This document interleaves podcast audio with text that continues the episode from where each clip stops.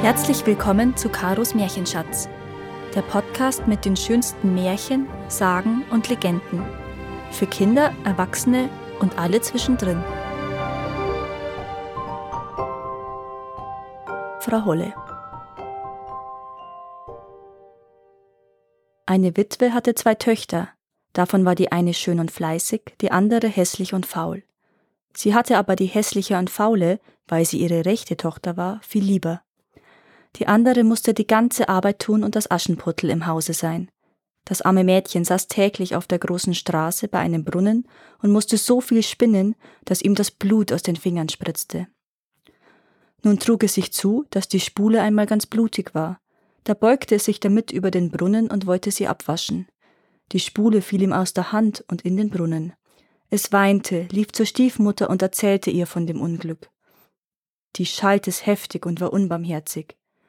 Hast du die Spule hinunterfallen lassen, so hol sie auch wieder herauf, sprach sie. Da ging das Mädchen zu dem Brunnen zurück und wusste nicht, was es jetzt tun sollte, und in seiner Herzensangst sprang es in den Brunnen hinein, um die Spule zu holen. Es verlor die Besinnung, und als es erwachte und wieder zu sich kam, war es auf einer schönen Wiese, wo die Sonne schien und viele tausend Blumen standen. Es ging über die Wiese, bis es zu einem Backofen kam, der war voller Brot. Das Brot aber rief Ach, zieh mich raus, zieh mich raus, sonst verbrenne ich, ich bin schon längst ausgebacken. Da trat es herzu und holte mit dem Brotschieber alles nacheinander heraus. Danach ging es weiter und kam zu einem Baum, der hing voller Äpfel und rief ihm zu Ach, schüttle mich, schüttle mich, die Äpfel sind alle miteinander reif. Da schüttelte es den Baum, dass die Äpfel fielen, als regnete es, und schüttelte, bis keiner mehr oben war. Und als es alle auf einen Haufen gelegt hatte, ging es wieder weiter. Endlich kam es zu einem kleinen Haus, aus dem guckte eine alte Frau heraus. Weil sie aber so große Zähne hatte, bekam es Angst und wollte fortlaufen. Die alte Frau aber rief ihm nach Was fürchtest du dich, liebes Kindchen? Bleib bei mir. Wenn du die Arbeit im Hause ordentlich tun willst, so soll es dir gut gehen.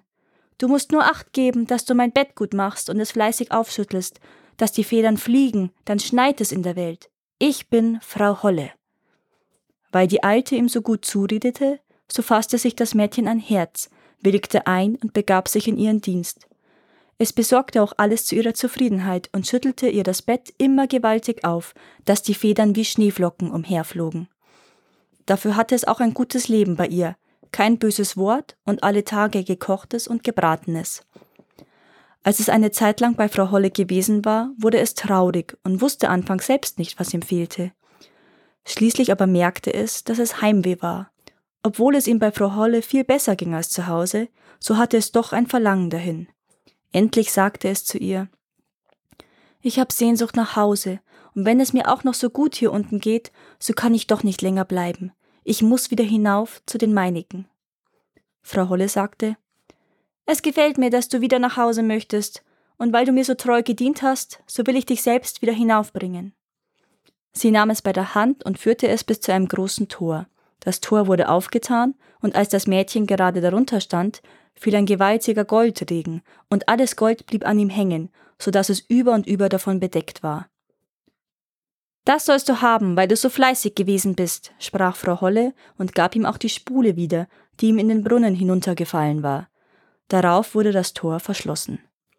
Das Mädchen aber befand sich oben auf der Welt, nicht weit von seiner Mutter Haus und als es auf den Hof kam, saß der Hahn an dem Brunnen und rief Kikeriki, unsere goldene Jungfrau ist wieder hier. Da ging es hinein zu seiner Mutter, und weil es so mit Gold bedeckt ankam, wurde es von ihr und der Schwester gut aufgenommen. Das Mädchen erzählte alles, was ihm geschehen war, und als die Mutter hörte, wie es zu dem großen Reichtum gekommen war, wollte sie der anderen hässlichen und faulen Tochter gerne dasselbe Glück verschaffen. Sie musste sich also an den Brunnen setzen und spinnen, und damit ihre Spule blutig war, stach sie sich in den Finger und stieß sich die Hand in die Dornenhecke. Dann warf sie die Spule in den Brunnen und sprang schließlich selbst hinein. Sie kam, wie die andere, auf die schöne Wiese und ging auf demselben Pfad weiter. Als sie zu dem Backofen gelangte, schrie das Brot wieder Ach, zieh mich raus, zieh mich raus, sonst verbrenne ich, ich bin schon längst ausgebacken. Die Faule aber antwortete ich habe keine Lust, mich schmutzig zu machen, und ging weiter.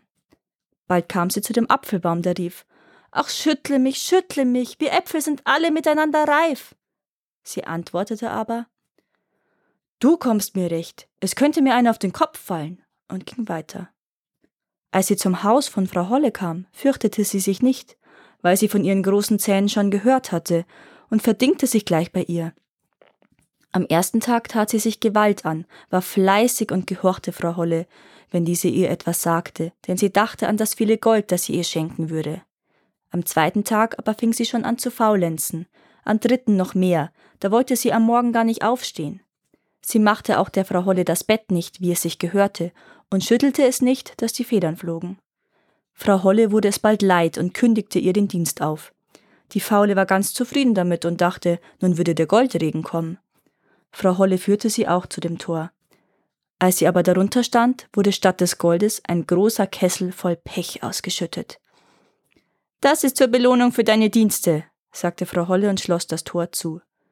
Da kam die Faule heim, aber sie war ganz mit Pech bedeckt, und der Hahn auf dem Brunnen, als er sie sah, rief Kikeriki, unsere schmutzige Jungfrau ist wieder hie. Das Pech aber blieb fest an ihr hängen und wollte, solange sie lebte, nicht abgehen. Danke, dass ihr auch dieses Mal zugehört habt. Es würde mir sehr helfen, wenn ihr diesen Podcast abonniert und wenn er euch gefällt, mit euren Freunden und eurer Familie teilt. Habt ihr Vorschläge oder Wünsche für weitere Geschichten? Dann schreibt mir. Meine Kontaktdaten findet ihr in den Show Notes. Bis zum nächsten Mal.